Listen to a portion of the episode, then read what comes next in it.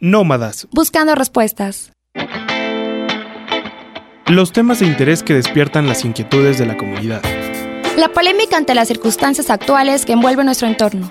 La opinión y el debate de nuestra mesa de investigación en compañía de nuestros especialistas. Contenido actual y de vanguardia. Somos una propuesta fresca y dinámica que despierta conciencias. Nómadas. Nómadas. Buscando respuestas. Quédate en casa y aprende en Seuni.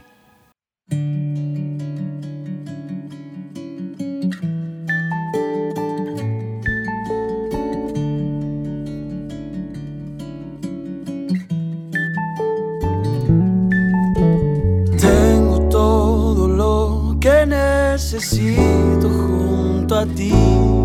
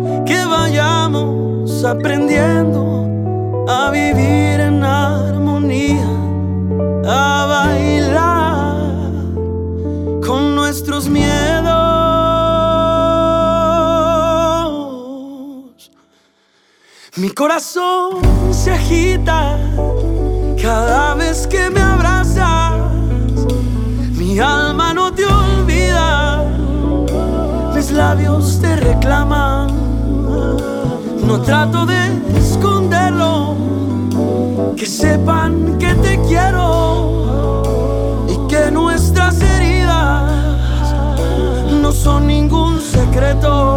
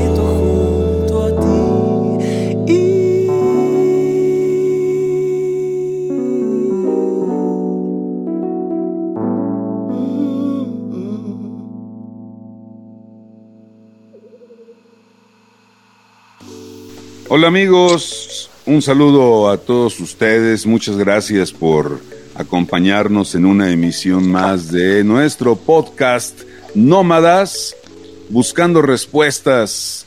José Antonio Vázquez Bravo, como siempre, me acompaña en la conducción de este, de este espacio que es para todos ustedes y como su nombre lo dice, pues andamos de un lado a otro y andamos de una área a otra, de una ciencia a otra, de un arte a otro, eh, tratando de conseguir invitados, información, contenido de, actualidad que, que, les pueda servir.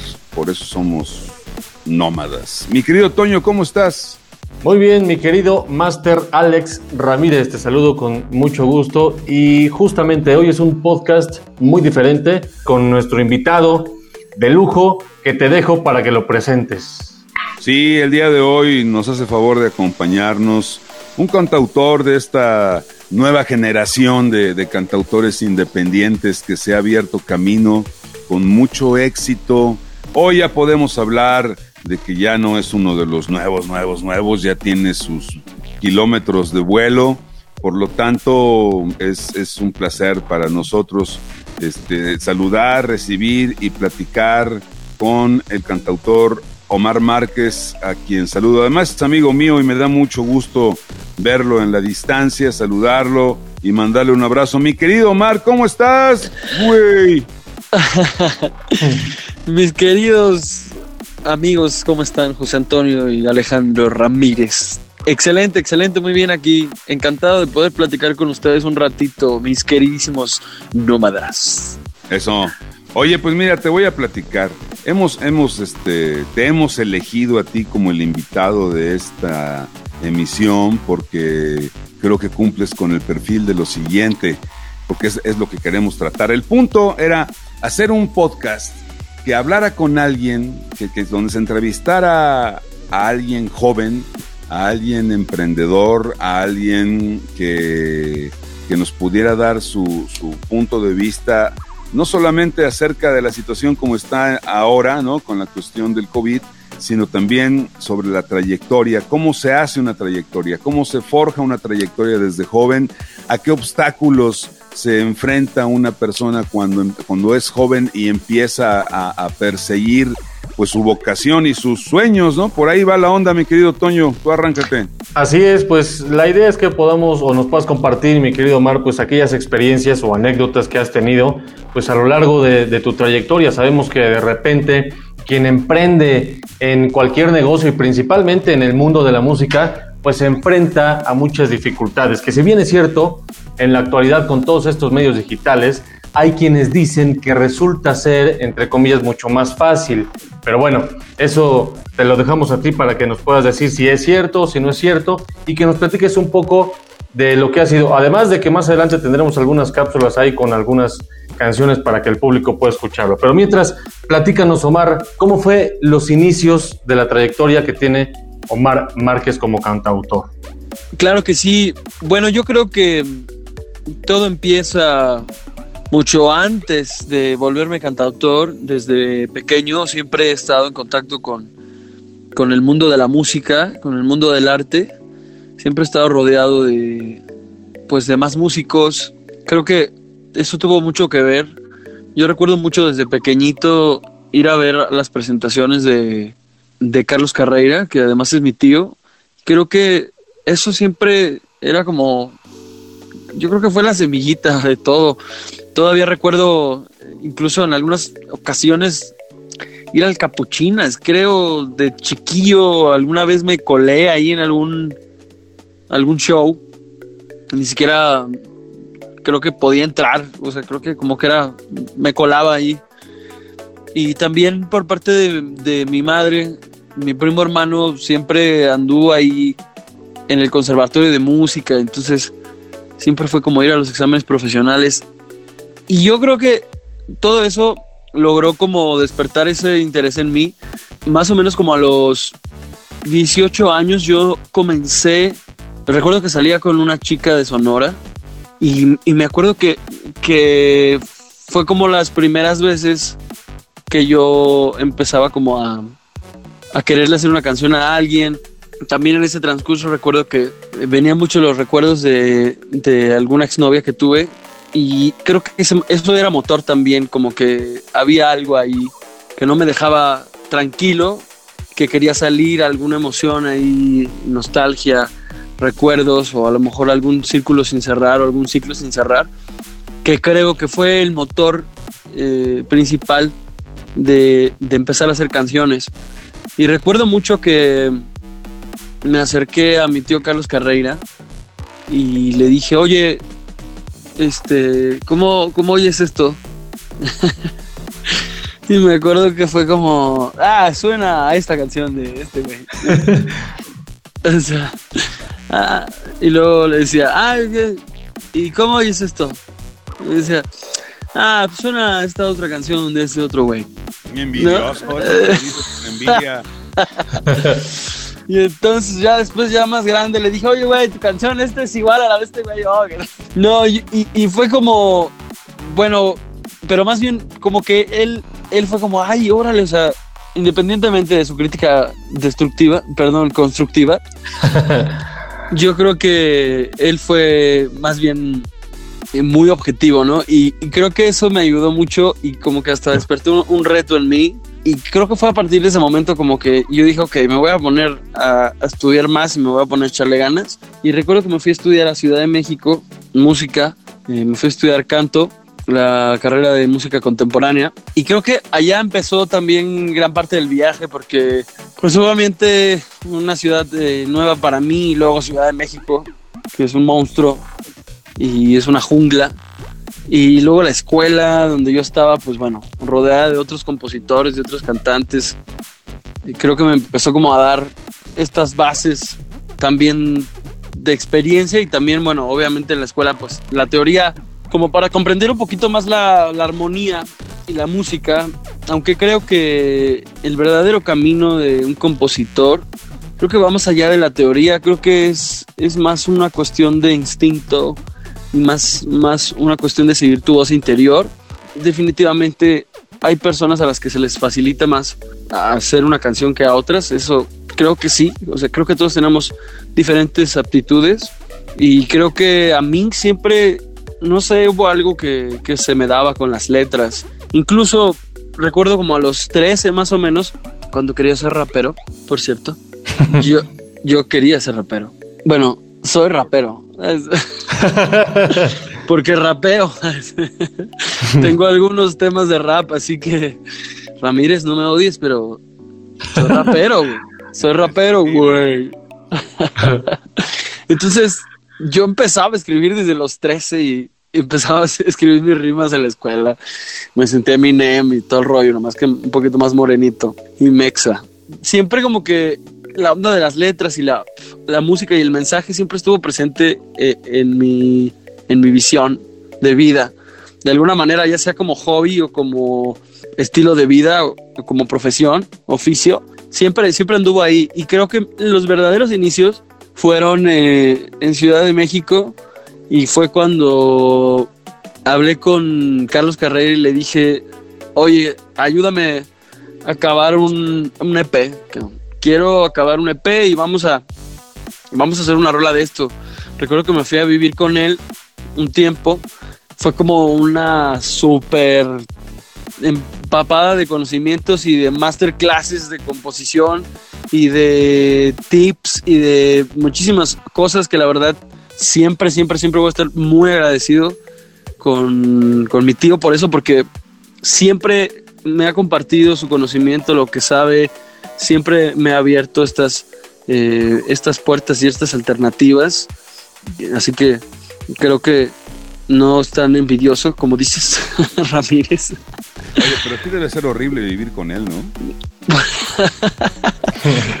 Pues sí, era un poco complicado, güey, la neta. Se levantaba a las seis. No, güey, es horrible, vato. Y, y yo, a ti también, güey, a ti también.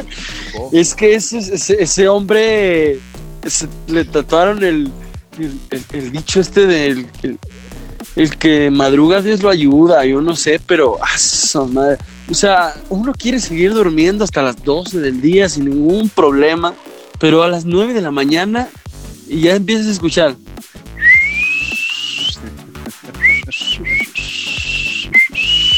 ¿Qué pasó, papazul? ¿Unos taquitos de canasta o qué? ¿Me acompañas? Y tú, güey, no. no quiero, no tengo hambre. Fíjate que sí, sí, este. ¡A su madre! Tienen la capacidad de modificar el sistema digestivo de sus invitados. ¿no? El sistema digestivo y el sistema Nervioso, güey. nervioso, güey, todo.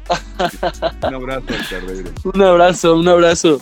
No, la verdad es que también creo que fueron buenas lecciones de, pues, de disciplina. Creo que a final de cuentas era también compartir un estilo de vida con alguien eh, diferente al que uno está acostumbrado a veces y los horarios pues de repente chocaban. Pero bueno, yo me acuerdo que yo me quería poner a tocar a las 2 de la mañana y, y era como, oye, güey, este, pues bájale un poquito, ¿no? Es- Es que no sabes a qué hora te llega la inspiración, man. Es que es eso, es eso, brother. Y a mí por lo general, pues me llegaba en la madrugada, ¿no? Y más cuando era más, más morro, pues el doble. O sea, digo, no tiene... Ya pasaron como siete años más o menos. Creo que estaba siete años, son siete años. Y la neta es que esos fueron, yo creo, como, como los inicios, porque empecé a hacer canciones con él también y empecé a hacer otros temas yo. Obviamente siempre era como, ay, oye, escucha esto, dime qué piensas. Y ya después de un tiempo fue como, ah, ya no me digas qué piensas.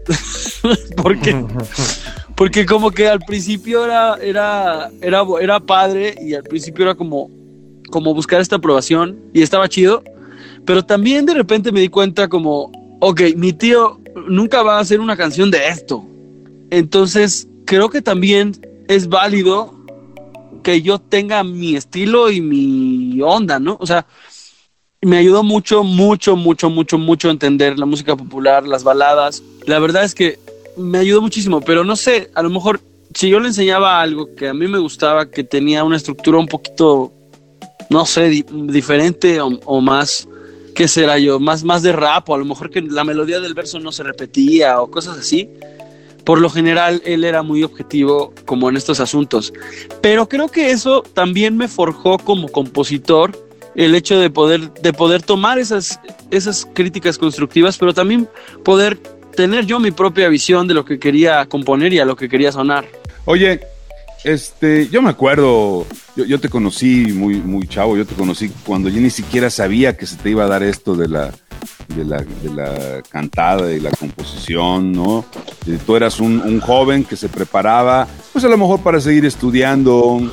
Este, me acuerdo que ibas mucho al gimnasio, estabas ahí haciendo ejercicio, tenías amigos, empezabas en la, en la, o ya estabas ahí en la edad de las, de las fiestas, ¿no? Y todo lo demás. Pasaron unos meses para que, y yo te dejé de ver, y precisamente Carrera me mandó una grabación y me dijo, a ver, ¿qué tal te parece? Dije, ¿a quién es? Me dice, pues es Omar. ¿Qué Omar? Omar, mi sobrino. Dije, ah, cabrón. Fue muy rápido, ¿no? O sea, ahí creo que hubo un, brinco rápido de determinación de tu parte, que dijiste, bueno, pues es el momento, es el momento, o dime, de dicho de otra manera, ¿en qué momento la persona, el artista, el joven, eh, se tiene que decidir a tomar el camino con todos los riesgos que esto conlleva? Recuerdo muy bien que tenía 20 años. Recuerdo que estuve jugueteando y coqueteando eh, como a los 18. Yo creo que la transición fue de los 18 a los 20. Estudié, luego, luego saliendo de la prepa, seguí jugando básquet. Bueno, tú sabes que jugué muchos años básquet y estuve becado muchos años básquet. Y en la universidad todavía eh, con la beca entré a estudiar comunicación, por cierto que me encantaba la, las- la carrera, la, la neta me gustaba mucho, pero llegó un momento en el que me quedaba en mi casa. Me vol- o sea, no iba a la universidad y me quedaba en mi cantón tocando la guitarra todo el día. Creo que ese fue, me- ese fue el momento, me daba, la neta, me daba flojera ir a la escuela y prefería quedarme en mi casa, tocar la guitarra, cantar, quedarme a juguetear con la guitarra. Creo que ese fue, ya no me daba como la misma, las mismas ganas de ir a entrenar, como que sí tenía, sí tenía esta onda de que quería ser competitivo y quería subir mi nivel del básquet y, y jugar toda la universidad, pero no sé, como que hubo un momento en mi vida en que ya el básquet ya, ya estaba como que ya había cumplido su propósito en mi vida, en ese momento yo me senté así y quería explorar otras oportunidades y quería explorar otro camino, además de que también me puse a pensar y empecé a reflexionar como, mm, ok, ¿cuánto tiempo podré jugar básquet? ¿Cuántos años podré jugar básquet? La industria del básquet. Eres igualito a los de los Globetrotters. pues más o menos, ¿no? Y con el afro. Pero creo que eso, creo que eso fue, güey. Yo creo que como que ya llegó un ciclo en mi vida en el que y luego siempre fue como como que también a los 18 cuando audicioné para lo de la Voz México 3 y como que empecé a coquetar como con estas como con estas eh, ondas musicales ya empezaba como a tocar para mis amigos y mis amigos eran como lloraban o luego los hacía llorar a mis amigas con Caballito de Mar de Lascano, cabrón. o sea, como que empezaba a tocar fibras en las personas y como que yo me daba cuenta a- como que podía lograr con la música y, y- y también las personas era como, oye, cante súper padre, deberías de hacer esto y no has pensado en dedicarte a esto y, y no has pensado en no sé qué y deberías de ir a, a la voz y deberías de hacer esto y el otro. Entonces, como que, no sé, fueron estas experiencias con las personas que yo veía, te lo juro, y, de las primeras cosas que, que se me vienen a la mente y, y se me quedan muy grabadas, es ver a mis amigas llorando de sentimiento, de, pero al mismo tiempo como de alivio. O sea, así en la, en la bohemia, en la casa, yo tocando rolas, y que eran rolas que a mí me hacían llorar, obviamente, por eso es que ellas lloraban, porque yo tenía los sentimientos a flor de piel y, pasaba esto tan hermoso de, de poderme, de poderme sacar toda esta tristeza con la que cargaba a través de una guitarra y mi voz y podía sentirme liberado. Y, y te lo juro hermano era era mágico para mí poder tocar una guitarra y cantar en el parque y empezar a llorar sin motivo ni razón alguno. Y me di cuenta que traía muchas tristezas yo muchas cosas atoradas de mi infancia muchos asuntos pendientes conmigo y que la música era el camino que me estaba permitiendo afrontar estas situaciones, sanar estas situaciones y de alguna manera abrirle la válvula a Omar Márquez. Pl- Platícanos un poquito y justo a eso quería llegar, a cómo encuentras esa inspiración para poder desarrollar o escribir esas letras, ¿no? Que, que- que ya he escuchado yo algunos temas y están buenos, ¿no? Eh, Eso por un lado, ¿cómo encuentras esa inspiración? Porque yo he visto eh, algunos autores que de repente eh, les cuentan alguna historia que le ocurrió a un amigo, un familiar, etcétera, y ellos pueden componer o escribir un tema a partir de una historia ajena, ¿no? Pero aquí hay, quienes a partir de una experiencia muy personal y como tú lo acabas de expresar, a partir de cosas y momentos que experimentaste, pudiste sacar o, o inspirarte para encontrar este, muchas letras. Ese, eso por un lado, cómo encuentras la inspiración. Y por otro, eh, sí me gustaría que nos contaras un poquito, adentrándonos ya en este asunto, eh, la historia escondida detrás de tu primer tema de alguno de tus discos. Claro que sí. Mira, yo creo que la inspiración me encontró a mí, aunque no sé si suene cliché, pero. pero Los dos, los dos se oyeron cliché. Tanto uno preguntando en cuándo ando encuentro. Pues es que La tú, inspiración me, tú- me- me tú, por ejemplo, encuentras la inspiración en una botellita de cerveza más de, No, no. a de ron, güey. o de ron, cabrón. Los 30, los 30 segundos más cursis que he escuchado. Cállate que viste una película conmigo al mismo tiempo en el futuro rumbo al Trova Fest, güey. Y tomamos de las manos. Y además le dije, ¿la vemos al mismo tiempo? Sí, órale, va. Y me acuerdo que le dije, oh, bueno, va, la de tres le pones play. Una, dos, tres. Y le puso play, güey. Sí, en un viaje a Querétaro, qué triste. Qué romántico. Te, te conquisté, güey, te conquisté. Pero llegando para allá, Y a partir de eso surgió esta canción, dice. Ah. Adelante, adelante. Ya no te pongas nervioso, hermano. No- ya no voy a revelar más información secreta. La inspiración me encontró a mí.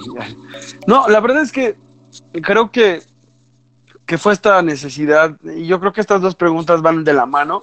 Porque creo que siempre me pasa que tomo la guitarra o, o incluso aunque no tenga guitarra, pero en algún momento del día, y no, no es siempre, pero siempre que me abro a la, a la posibilidad, creo que es cuando, cuando llega, y creo que, ¿sabes cuando más llega la inspiración a mí, eh, mi querido José Antonio, que preguntaste? Creo que es cua- cuando estoy más callado, cuando estoy en silencio, cuando escucho más que hablar, más que... Cuando me abro a, a- al, no sé, a todo o a la posibilidad que cierro los ojos, que estoy en silencio, en calma, eh, recordando cosas o simplemente no haciendo nada, o sea, simplemente estando, es cuando, es cuando me, como si me llegara la idea o me llegara la emoción, que a veces llegan imágenes, a veces llegan emociones, eh, recuerdos, a veces simplemente empiezo a balbucear una melodía o empiezo a tocar un acorde. A veces hago todas, ¿no? Al mismo tiempo. Depende mucho. Yo creo que cuando más inspiración he tenido es cuando sí tengo esta emoción y tengo bien claro el camino que quiero seguir en una canción y lo que quiero decir y lo que siento y, y fluyo con mi guitarra, fluyo con mi voz. Creo que es ese, ese momento mágico eh, de inspiración que te puede llegar, te lo juro que te puede llegar en donde sea y a la hora que sea. Por lo general trato de estar solo. Alguna vez estaba en una reunión con unos amigos y me fui a encerrar al baño.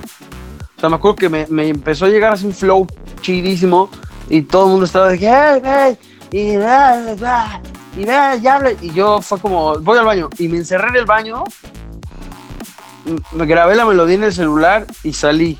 Digo, para no quedarme una hora ahí, ¿no? Y, y que dijeran Sí, sí, que, que me estaba bañando en el lavabo, una onda así.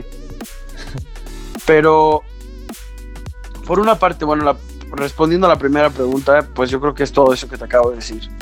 Y respondiendo a la segunda pregunta, la canción escondida de, de la letra escondida, la historia escondida detrás de la canción, pues yo creo que se me ocurrió primero nada que resolver y después y después se me ocurrió dónde andará.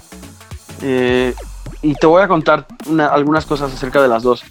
Pero la primera es que dónde andará creo que nace en un momento de mi vida en el que yo estoy realmente buscando el amor propio. Y la idea comercial del videoclip fue como otra pareja y así. La dirigió alguien más. O sea, la verdad es que, digo, no fue como mi idea. Yo seguí las ideas del director. Algún día me encantaría hacer un video de lo que realmente significa dónde andará para mí. Y creo que, creo que dónde andará habla de esta, de esta ausencia de, de amor propio, de esta, no sé, como de esta sequía. Creo que creo que en ese momento de mi vida yo yo tomé y tomé mucho. Ahí conociste a Ramírez, ¿no? no, No, bueno, lo ah, bueno. bueno. Yo ya lo conocía. O él te llevó por ese camino del vicio. No, no, no. Ya nos encontramos ya, ya cuando yo ya andaba ya encarrerado. No, me refiero a que empecé a tomar decisiones. eh, obviamente, pues ya de, de, pues quiero decir de adulto, porque pues ya no es, eh, haz esto y, y, y- haz el otro y no, y no salgas y no hagas esto. No, o sea, es- estoy en Ciudad de México solo y voy a hacer lo que yo quiera, ¿no? y obviamente pues fue como un un, un remolino de, de fiesta cabrón, y, de, y de exceso, porque eso fue. Y entonces también yo me encuentro con, con la subida, ¿no? Y de wow, y descubrir este mundo nuevo de salir y, y, beber y hasta el amanecer con los amigos y así. Pero también descubro este mundo de, ay, güey, ¿qué es esto, cabrón? No, o sea, bienvenido a la cruda, realidad. Mm. Entonces, creo que también, anímicamente, eh, yo me enfrenté con una situación complicada en México porque, bueno, además tenía, obviamente tenía que, pues, chambear, ¿no? Estudiar y chambear. Eh, y, creo que sí estaba aprendiendo muchas cosas de la música y del escenario así, pero creo que también estaba, no estaba aprendiendo a estar conmigo y no estaba aprendiendo a cuidarme. Y creo que eso a mí en ese momento me hizo buscar este escape, esta, esta salida en, en esta canción que hoy por hoy podría decirte que es mi hit o la canción que más me piden. Digo, sin duda hay otras canciones que me piden mucho, pero esa es la canción que en mis shows es la más, la que yo siento que es la más coreada. La que todo el mundo canta. ¿Te parece más que vayamos a escuchar este tema? me parece, sí. ah, perdón, el otro máster. Ah, los dos máster. ¿Lo escuchamos? Me encantaría, sí, claro. los dos, Y ya nos, Aquí está el compositor de, ambas obras y no creo que haya problema de su parte Ninguno. por reproducir, ¿verdad? Público. El fonograma. este fonograma sin fines de lucro, ¿sí o no? Eh, bueno, eso no, pero reproduzcanlo. nos vamos con. Nos ponemos de acuerdo. Ándale. No, encantado, encantado, por favor, reproduzcamos. Nos vamos con dónde andará y regresamos con la otra, ¿va?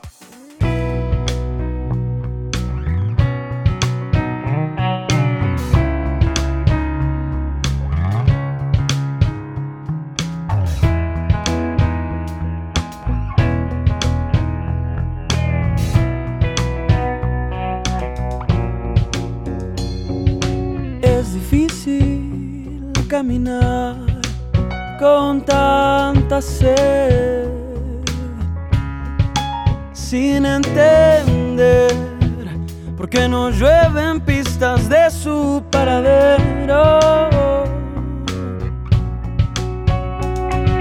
Pasa el tiempo y no logro sentir gotas de amor. Mi corazón se ha convertido poco a poco en un desierto.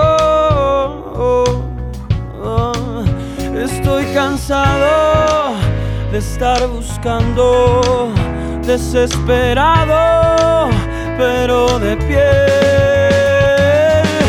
¿Dónde andará el amor que me hace tanta falta? ¿Cuándo vendrá a quitar el peso de mi espalda? ¿Dónde que de mí se ha olvidado y no le importó haberme abandonado. ¿Dónde andará el amor tan bello que tenía? ¿Cuándo vendrá a curarme todas las heridas? ¿Dónde andará? Solo tengo que decirle que esta vez estoy a punto de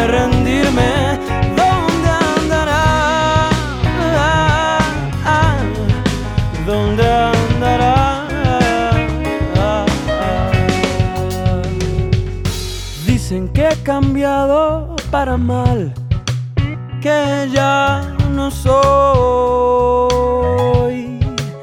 un soñador, que se ha borrado la sonrisa de mi rostro. Estoy cansado de estar buscando, desesperado, pero de pie el amor que me hace tanta falta? cuando vendrá? a quitar el peso de mi espalda. ¿Dónde andará?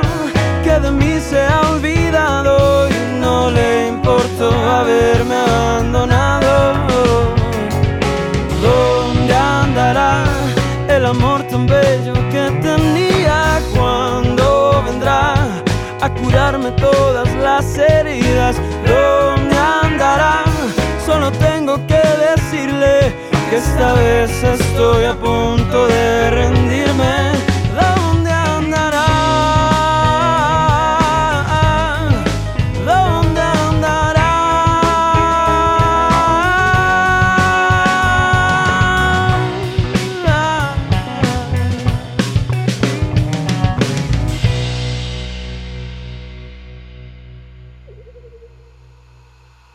Estamos platicando el día de hoy con el cantautor mexicano exitoso y, con todo un, un- un camino por delante este, enorme y esperemos que con mucho éxito porque se están dando las condiciones para que así sea.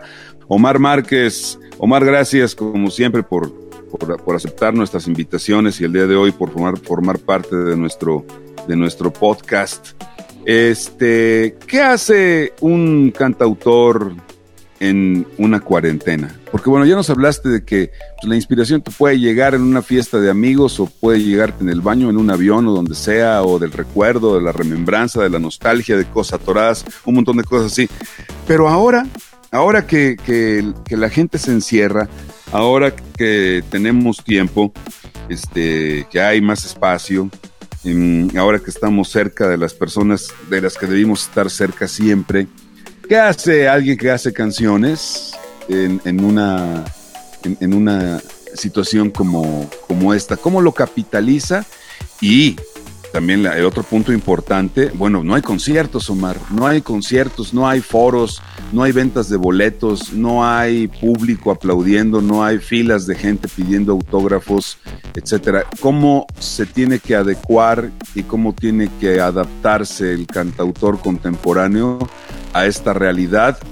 Obviamente, pues mirando hacia el futuro. Hermano, pues eh, creo que el mundo online es la respuesta que estamos buscando todos o que estamos al cual estamos acudiendo. Definitivamente yo ya llevaba un tiempo eh, con el ojo en la mira del mundo online y había estado realizando ciertas actividades con mi comunidad como abrir clases personalizadas de canto, guitarra, composición, eh, como las serenatas virtuales, que la verdad eran una idea antes, porque normalmente eran presenciales, y ahorita es mi manera de, de seguir, como dices, a flote y, capitalizando, totalmente abriéndome al, a la nueva manera de llevar espectáculos, a la nueva manera de- de conectar con la gente.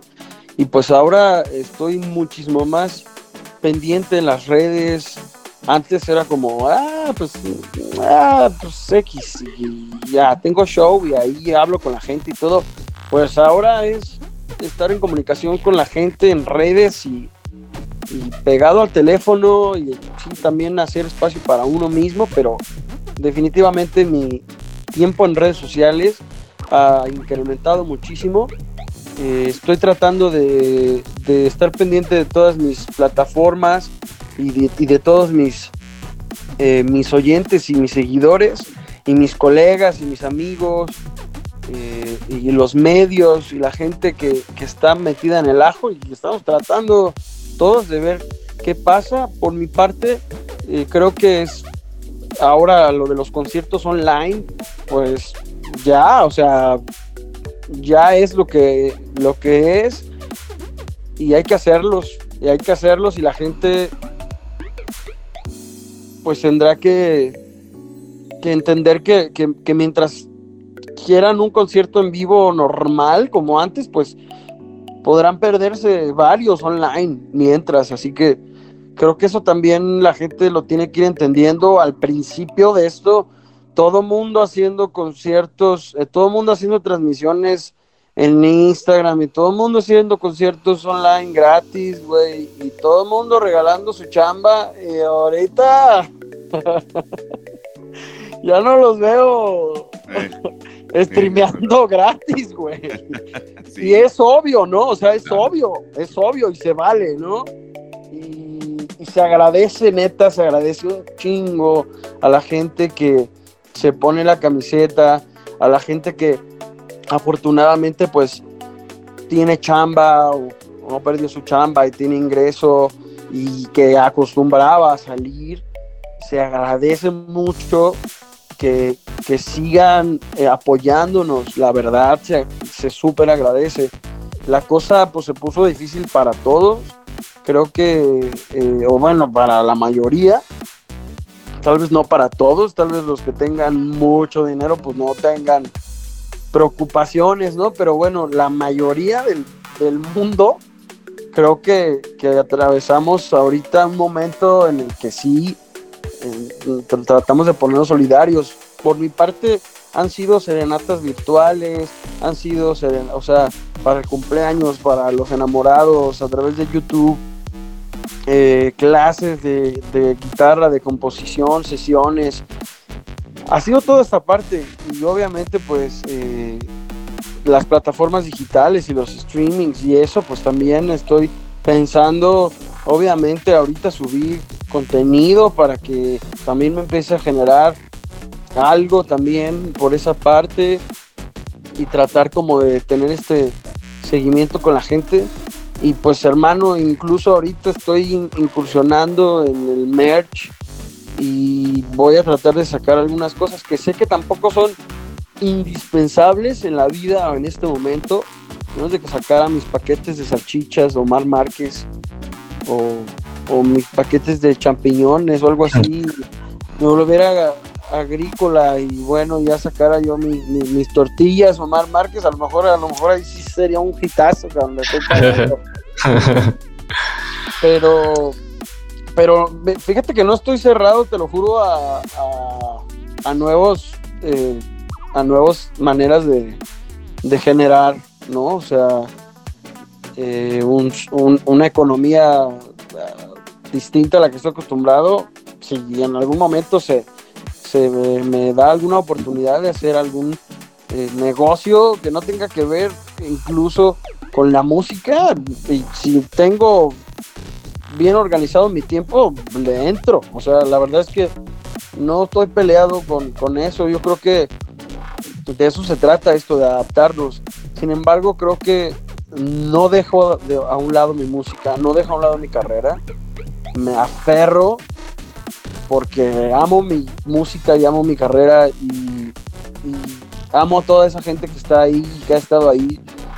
Y creo que es, es esta lealtad yo le juré a la música y creo que como siempre lo hemos hablado esto es, esto es de aguante papá entonces pues aquí va a aguantar el que realmente esté hecho para esto y el que realmente quiera echarle coco y salir adelante con lo que hay. Entonces, por esa parte yo es lo que hago en estos momentos. Trato de todos los días me pongo a pensar y bueno, ¿y ahora qué, qué sigue? ¿Qué voy a hacer? ¿Qué, qué, puedo hacer? ¿Sabes?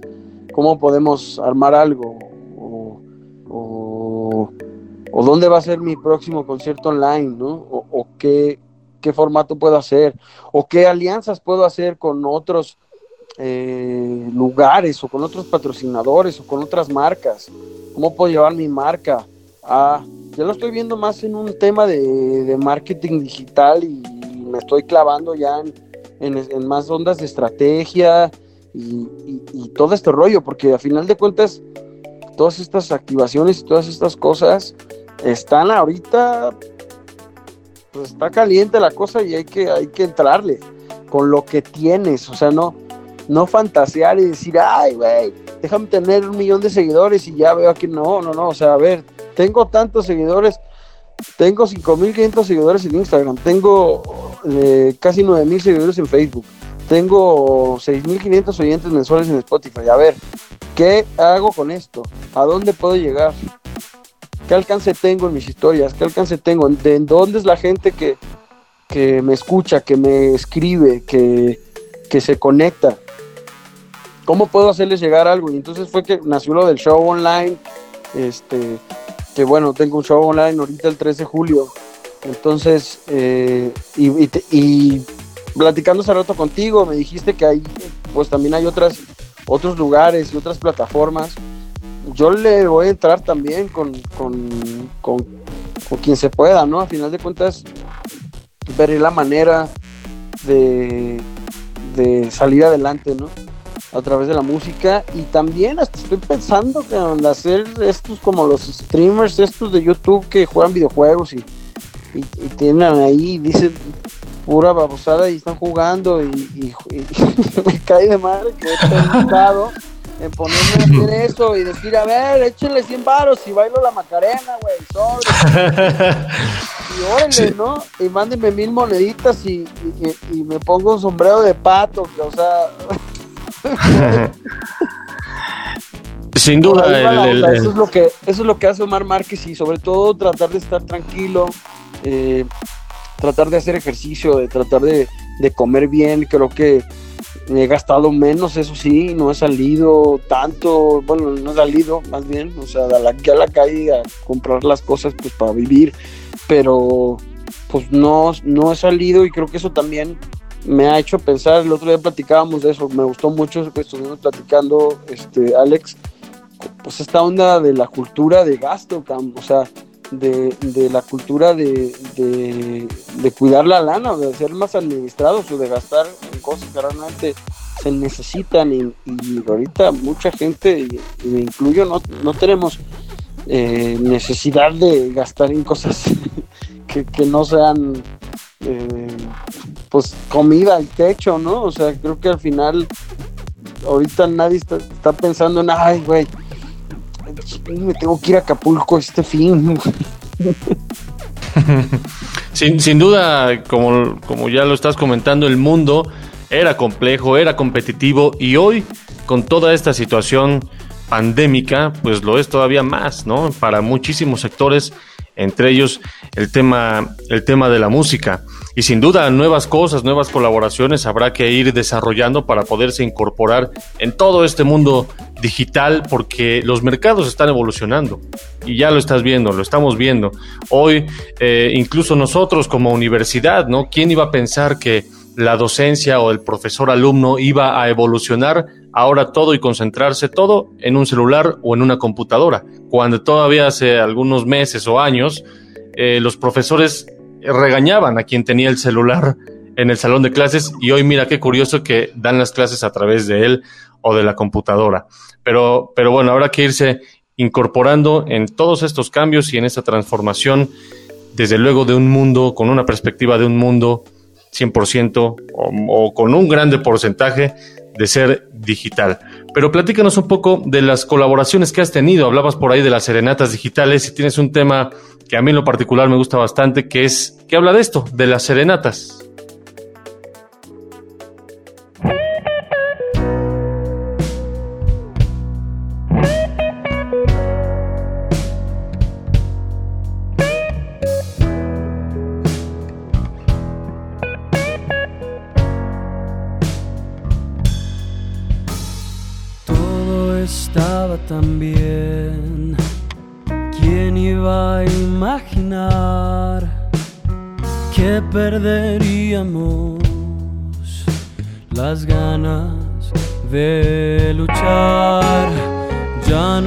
Pretendo volver, ya me cansé de jugar, se me acabó el amor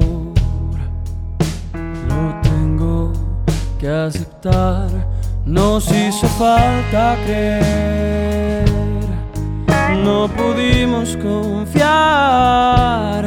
Solo nos queda entender que no hay nada que resolver.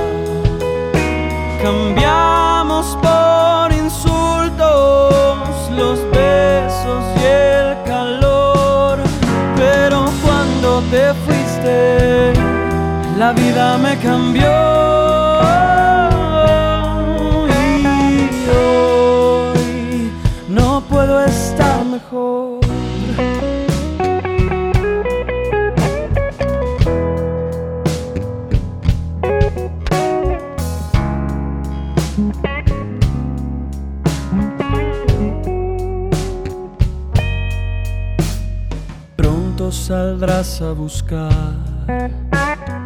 alguien que erice tu piel, como lo hago yo. Tendrás que recordar, no sé si te vuelva a ver. El tiempo ya lo dirá. Solo recuerda que aquí ya no hay nada que resolver. Otra vez la calma.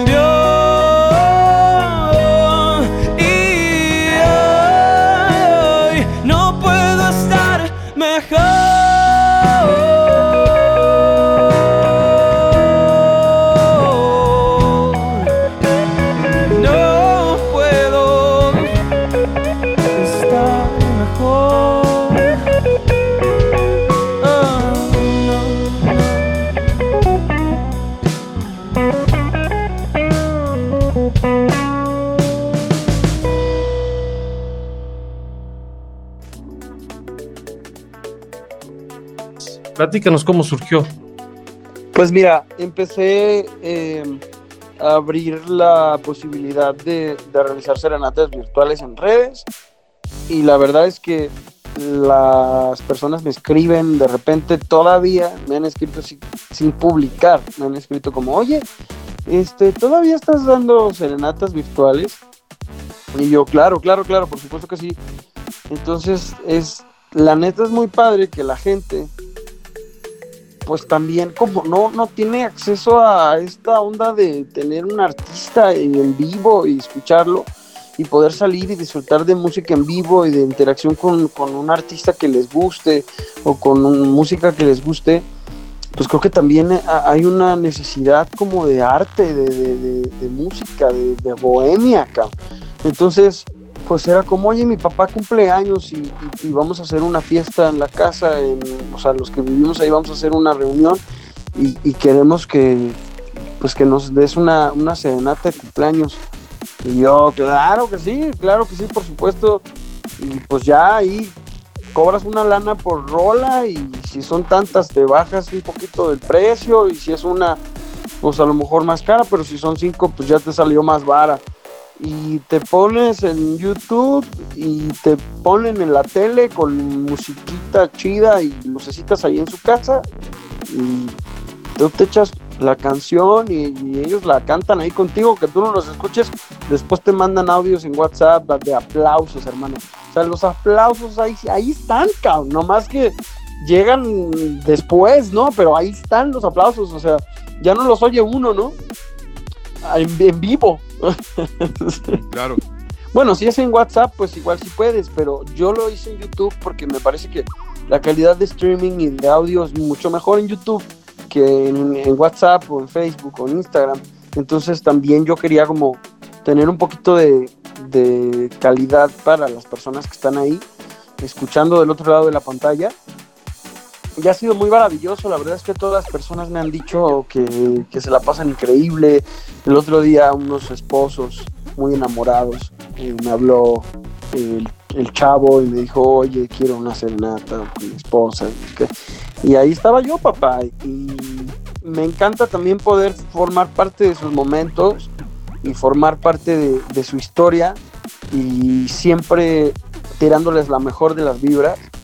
Y creo que también a ellos, a, ellos les gustó y a mí me gustó y la verdad es que es, maravilloso que de verdad la gente, la gente esté considerándome para todas estas cosas. Y la verdad es que, te digo, me siento súper, súper, súper agradecido por eso, porque gracias a, ellos, gracias a mi público, aún sigo manteniéndome y sigo pudiendo vivir de esto. Y creo que eso es por eso que siempre el artista siempre, siempre se va a deber a su público. Y creo que también por eso fue como que quise consultar más con ellos qué actividades querían realizar o qué cosas les gustarían, porque me gusta tener esta interacción con mi gente y a final de cuentas es maravilloso, de verdad es maravilloso que, que la música, a pesar de la situación en la que se está, a través de una pantalla de un teléfono, la gente siga eh, apoyándote, ¿sabes? Y siga pagando por, por tu chamba. Eso es neta bien chido. En, algún momento, porque bueno, nos planteas este panorama y dices, bueno, pues con trabajo y dedicación y esfuerzo, pues yo sé que me puede ir bien, ¿no? Ya ven a Homer Márquez que pues decidió y con constancia está donde está. En algún momento del camino pensaste en tirar la toalla, en decir, no, no, mejor esto no, esto no es para mí, mejor me voy a regresar al, al otro carril, este, en algún momento hubo, hay, hubo flaqueza en el sentido de decir, no, mejor no, ya me voy. Sí, carnal. Sobre todo cuando da hambre, es cuando más piensas. cuando tienes hambre, porque pues no hay show y no te administraste bien, cabrón. Tienes hambre, cabrón. Dices, no mames, no, güey, mejor me voy a. No, me cae de madre que, güey, me voy a salir de Uber Eats, güey. Y no estoy diciendo que esté mal, ¿eh? Y ni estoy haciendo menos la chamba de Uber Eats. Yo no hago menos ningún jale. Y hasta todavía a veces lo pienso, ¿eh? O sea, como. Pues a veces tengo algunas horas libres, igual y me, me, me, voy a ir a, dar unos viajes cabrón, aquí al Uber Eats, güey, que ahorita está, puta, todo el mundo está pidiendo porque nadie sale.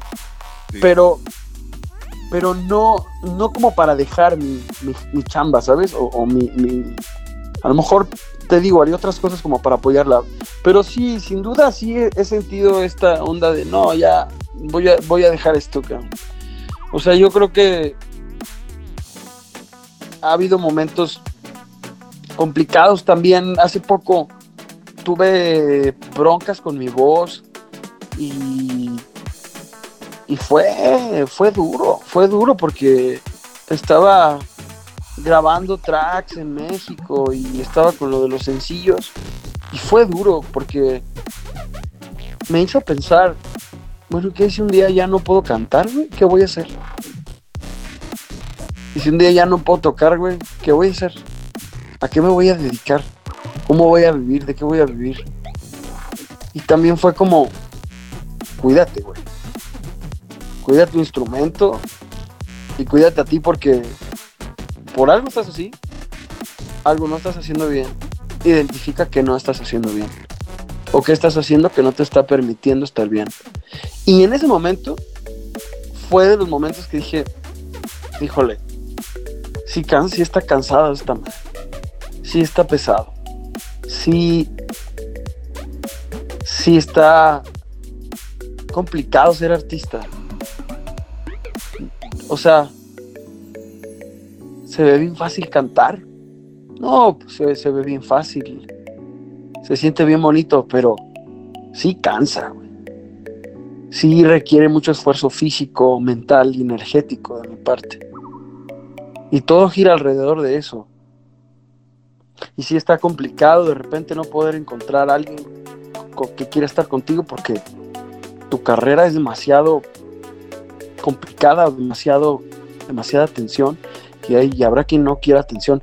Y sabes, fue como todas las cosas que podían ser alrededor de, lo que yo soy y, del, camino que quiero seguir.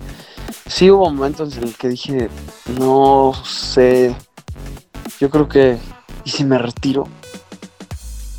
¿qué va a pasar, si me retiro? Y si ya, o sea, ya, pues ya. ¿Qué es lo peor que puede pasar si dejo de, de dar shows, si dejo de cantar, si dejo de... Sí, sin duda sí lo pensé, pero hermano, siempre, siempre, siempre llega ese motor y, siempre pasa algo con alguien en algún momento en el que quiero tirar la toalla, siempre llega un rayito de luz, siempre llega algún comentario como muchísimas gracias, eh, tus canciones me curan el alma y me hacen sentir muy bien, eh, gracias por escribir buena medicina porque gracias a esa canción sé que lo que tengo con esta persona no es una buena medicina y hoy decido estar bien y ya no voy a estar con esa persona que me hace daño. Güey, cuando pasan esas cosas es cuando yo digo, aguanta, Con eso nos vamos a despedir. Ajá, sí, aguanta. aguanta porque porque hay banda ahí que necesita güey, escuchar una rola tuya, cabrón, para que aguante esa persona. Entonces, aguanta y aguanta y acuérdate que te juraste y acuérdate que te prometiste y recuerda que dijiste que iba a, que ibas a hacer esto hasta que te murieras. Acu- y siempre me lo recuerdo y digo, acuérdate. ¿Y quieres descansar? Va, órale, échate para atrás. Tampoco se trata de forzar la máquina. Pero retirarte de Omar Márquez. Quedamos que hasta que te mueras. Eso. Eso es. Toño, recta final. Pues agradecer este, a Omar eh, toda esta, todo- todos estos eh, mensajes, anécdotas y, y comentarios que, que nos comparte, muy, muy profundos, muy íntimos de, de él. Agradecemos eh, que, que hayas compartido en este espacio pues todo lo que, lo que veniste aquí a comentar, por compartirnos un poco de la experiencia, por inspirar y seguir inspirando a personas a través de tus canciones. Y el mensaje principal, el no tirar la toalla, el seguir adelante y el seguir ahí haciendo las cosas para, los, para las, que, la- las que eres bueno. Por supuesto, componer y cantar. Los invitamos a todos a que, a que busquen a Omar Márquez, tanto en Spotify como en Apple Music, etcétera, que conozcan sus temas. Grandes hits. Aquí a lo mejor no vamos a poder poner todos, pero solo algunos. Creo que por ahí mm, se quiere despedir el Máster Ramírez con Buena Medicina, que es de los últimos temas, ¿no? Que, que grabaste, Omar. Así es, mi hermano. Es eh, el primer sencillo de este 2020. En enero lo lanzamos. Excelente. Yo te voy a pedir que me pongas una canción aquí en Spotify que se llama El Culpable, que la he visto un chorro de veces en tus redes sociales, en YouTube, pero no en Spotify ni en Apple Music. Te voy a pedir que por favor la grabes, por favor. Hermano, Ese tema está buenísimo. petición Omar. concedida. Ya Omar, queda. yo, yo creo que. Yo creo ya que pedí este grabarla ahorita en mi show y ya la subo. Yo creo que todo este asunto Excelente. del podcast fue puro pretexto del Toño para que tenía que pedirte esa canción. Estaba yo seguro que en algún momento. Sí, a fuerza, a fuerza. Es que llevo días diciéndole aquí al maestro Alejandro Ramírez. Pero gran tema, súper tema, ¿eh? súper tema. Pues ahí está. Te lo prometo que lo vamos a hacer. Conste, ahí estaremos buscándolo. Máster Alejandro Omar Márquez, muchísimas gracias. Omar, gracias. Un placer. No, un placer, un placer. Gracias a ustedes, de verdad, queridos amigos. Muchísimas gracias. Les mando un abrazo enorme y, y para mí esto, déjenme decirles que, que fue, fue muy, muy bello poderles hablar desde el corazón y poderles, eh, poderme mostrarme tal cual y como soy aquí con ustedes. Te mandamos un abrazo. En redes sociales, ¿dónde te, ¿cómo te encontramos? Arroba O Márquez Music, eh, Omar Márquez, así me encuentran. Eso es. Pues un abrazote a la distancia, mi querido Omar. Espero que pronto nos podamos dar un abrazo. Gracias, Omar. Muchas gracias, mi querido Alejandro. Ramírez y José Antonio. Abrazo fuerte. Abrazo fuerte.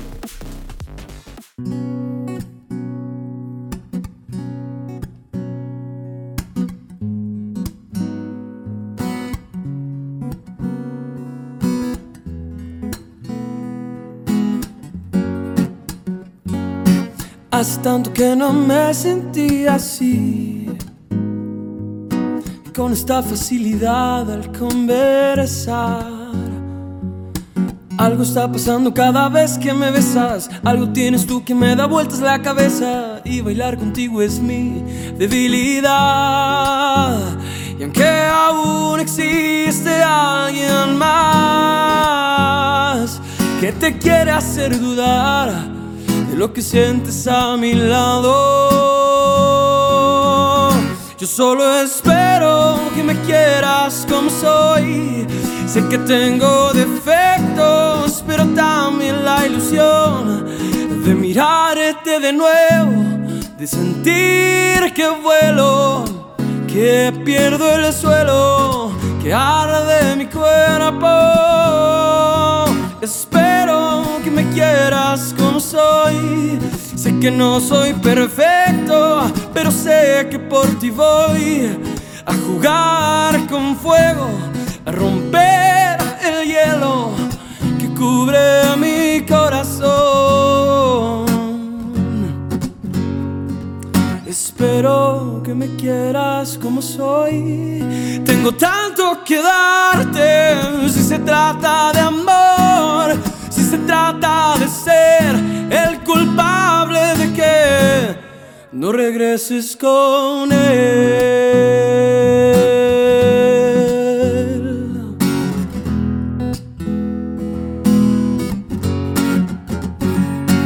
Hace tanto que no me sentí así. Debe ser que el universo conspiró.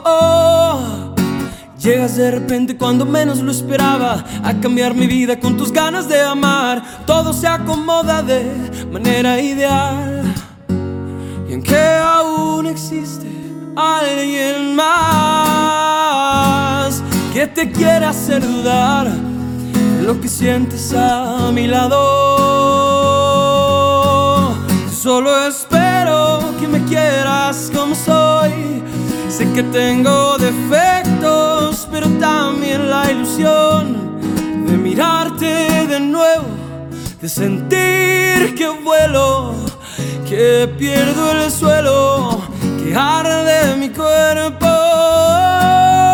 Espero que me quieras como soy. Sé que no soy perfecto, pero sé que por ti voy a jugar con fuego, a romper el hielo que cubre mi corazón. Espero que me quieras como soy.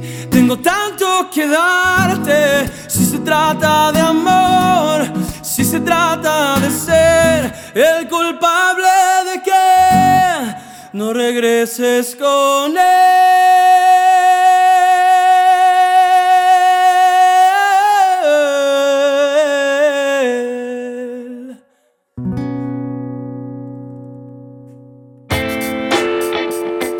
Nuestros temas de actualidad. Escucha la opinión de nuestros especialistas. Despierta tu conciencia generando conocimientos. Infórmate y conoce. Seuniradio.com No dejes de escucharnos. Nómadas, nómadas. Buscando respuestas.